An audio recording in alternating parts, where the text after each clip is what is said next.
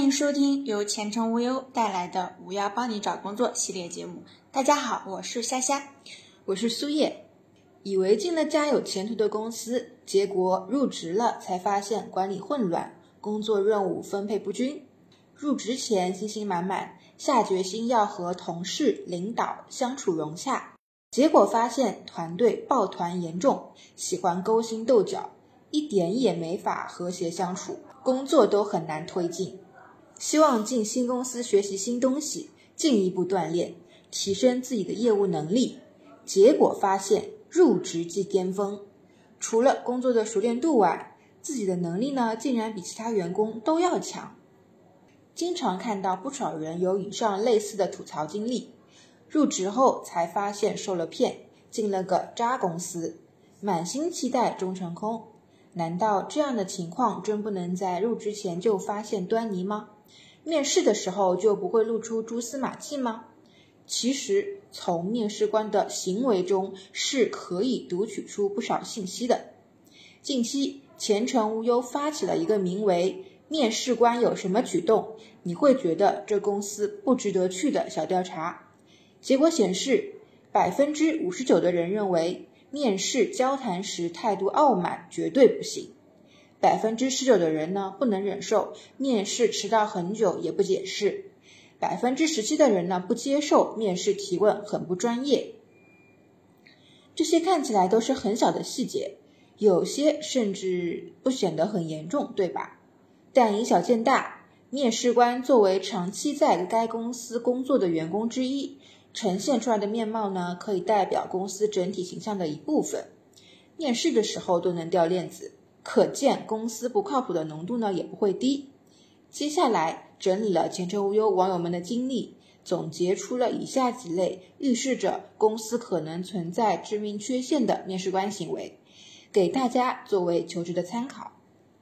行为一：面试迟到很久也不解释，或者临时被面试官放鸽子，暗示公司内部管理可能很不规范。网友 A 表示。最近正在求职，第一家公司的面试官坐在自己的办公室和朋友聊天一个小时，最后我等不住，自己就走了。网友 B 这样说：不守时、办事拖拉、不解释，说明公司管理散漫、效益一般。行为二：面试交谈时态度傲慢、居高临下，暗示团队氛围较激进，不好合作。公司文化缺乏同理心，网友 C 吐槽：如果有傲慢的面试官，证明这个公司对待员工也不会好到哪里去。网友 D 还说：面试时态度傲慢，说明公司文化有问题，即使入职了，做的也不会开心。行为三：面试官全程不提公司和职位具体情况，暗示公司没什么拿得出手的。职位可能有隐患，网友 E 这样说道：“求职时，首先你要互相了解，面试官充分了解求职者，但是求职者完全不了解职位真实状况，面试官也不介绍自己的公司情况，简直就像盲婚哑嫁。面试应该是双向沟通啊。”网友 E 说：“对待遇等基本问题模棱两可，没有具体标准和规定。”行为四，面试就急于签约，提过分的要求，暗示这个公司真的很虚，很不对劲。网友 G 说，面试就要求马上签合同，说的工作内容除了一条，其他都是我没有做过的，单位名称也没有听说过，他非要说很有名气，是个私营企业，还说要我做法人。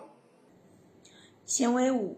业务部门的面试官提问很不专业，暗示公司内部不够重视员工业务能力，长远发展堪忧。网友 H 说道：“不专业说明业务不精，领导者尚且如此，公司业务可想而知。”网友 I 表示：“面试官的不专业问题，就表示对公司的真正需求了解的不透彻。”行为六。